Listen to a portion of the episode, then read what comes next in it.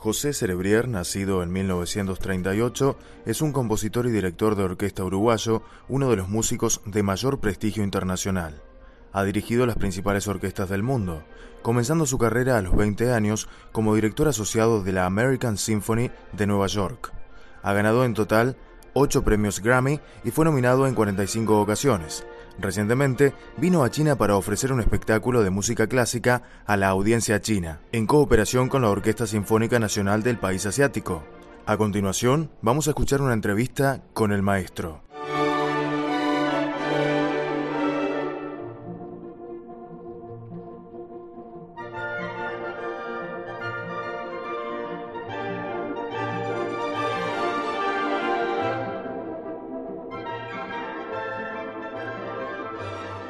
Usted ha venido a China en otras oportunidades, ¿sí? Como... Tres, ese es mi cuarta, cuarto viaje. Cuarto viaje, entonces... Cuarto. ¿Qué tiene de especial en esta ocasión? Bueno, es la primera vez que dirijo un concierto que no es de música moderna. Siempre que he venido antes uh, con las orquestas de, de, China han sido para dirigir obras contemporáneas. Esta vez es música eh, más clásica. Pero cada vez que vengo es especial. ¿Eh? Esto no es especial cada vez que... Um, la primera vez que vine a China fue una gira por todas las ciudades con la Orquesta de las Américas. Es una orquesta de músicos de todo el continente. Mi segunda gira fue con la Orquesta Nacional Rusa, the Russian National Orchestra. Y el primer concierto que hicimos fue dos orquestas juntas, Orquesta Nacional Rusa y Orquesta Nacional China. Ahí fue que nos conocimos. Después vine dos veces este año pasado, vine una vez para hacer un concierto de música del profesor Ye Xiugang, un concierto de inauguración del Festival de Música Moderna. Mm. Y entonces la Orquesta Nacional China me invitó ahora a hacer un concierto con obras clásicas. Ah, esta vez obras clásicas. Sí, sí. También usted ha mencionado la Orquesta Sinfónica de China sí. y el año pasado usted cooperó con esta Eso orquesta. es, Entonces, sí. ¿cómo apreció es, esta cooperación? Bueno, nos llevamos musicalmente tan bien, nos entendemos muy bien y eh, se creó un, un, una especie de amistad entre la orquesta y yo y ahora vengo muy seguido. ¿Y cómo ve usted el desarrollo de la, de la música clásica en China? Ah, es increíble, es un milagro. Hay ¿cuántos, hay ¿Cuántos jóvenes están estudiando el piano ahora en China? Creo que dos millones. De, desde el éxito de, de Lang Lang, uh -huh. todos los eh, jóvenes en China quieren estudiar el piano, todos quieren ser. Y Lang Lang, que es muy amigo mío, y yo estudiamos en la misma escuela de música en Filadelfia, Curtis Institute. Uh, yo sé que leí en una entrevista que de niño quería ser abogado. Sí, ¿Sí es cierto? Porque sí, sí. en aquel entonces tenía usted esta vocación.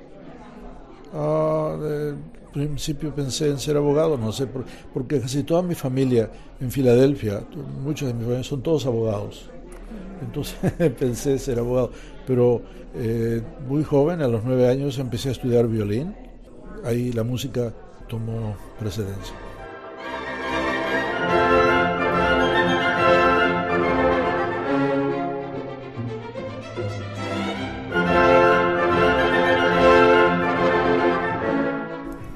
¿Desde cuándo empezó a tener usted la idea de ser director de Sí. orquesta? Inmediatamente, a los nueve años. Y empecé a dirigir a los once. El primer concierto que dirigí en Montevideo, en Uruguay, yo tenía 11 años de edad. Primer concierto. Uh, ¿Usted sigue como componiendo? Sí, acabo de terminar una nueva obra que se va a estrenar en, en Miami, en Estados Unidos, Miami, en, en abril. Sigo componiendo. Más que nada en los aviones, porque no tengo tiempo de componer. No estoy viajando constantemente. Pero cuando tengo viajes largos como este de ahora, de Nueva York a, a Beijing, 13 horas, ahí com, compuse una obra. ¿Cómo, ¿Cómo surge la inspiración? Es este, las ideas se crean antes de escribirlo. Escribirlo es mecánicamente. Es, es como un escritor o, o eh, que escribe eh, libros o, o, un poeta o uh, tiene que pensar en lo que va a hacer antes y la parte mecánica de escribirlo es lo, menos importante. Todo sucede mental. Yo eh, creo mis horas caminando en la playa, por ejemplo. ¿no? Me, gusta mucho en la playa.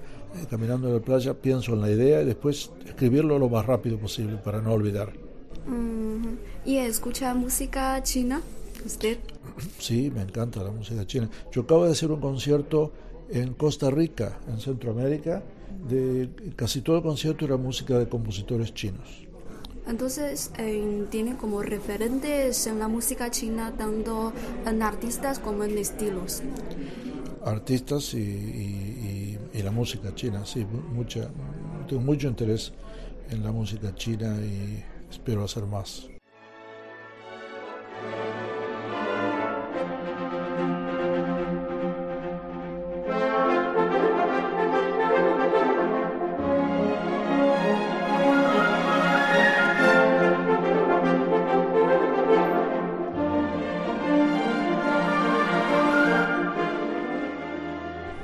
Mucha curiosidad en saber en cuánto tiempo se necesita para realizar un álbum. álbum, sí, un disco, tanto en la preparación como los ensayos, como de la grabación del disco. ¿Cuánto tiempo se necesita? Depende, depende de qué país. Yo hago casi todos mis discos, mis grabaciones en Inglaterra, en Londres, casi todos, porque las orquestas son muy rápidas, son muy, muy, eh, se concentran eh, ponen sus, como los caballos ponen sus, eh, sus eh, concentran, nada se distrae, entonces se graba muy rápidamente. Lo que lleva mucho tiempo es la preparación, seis meses antes, preparar, estudiar, preparar la música, poner arcadas, significa si los violines tocan con el arco para abajo o para arriba, cada parte tiene que estar marcada, eso lleva mucho tiempo y los detalles y todo. Pero el, el, el hecho de grabar, dos días. Ah, solo dos días. Dos días. En, Londres, en Inglaterra. En Alemania, cuatro o cinco días. En Australia, donde he hecho muchos discos, una semana. Depende de donde sea. En Nueva York también dos días. Pero la preparación sí tarda más tiempo. La preparación lleva muchísimo tiempo, sí. Eh, si pudiera describir eh, las imágenes que suceden en, su mente al momento de dirigir una pieza, ¿cuáles serán esas imágenes? Qué bueno. Voy a agregar algo más a la pregunta anterior. Es eso de la preparación es como los deportes.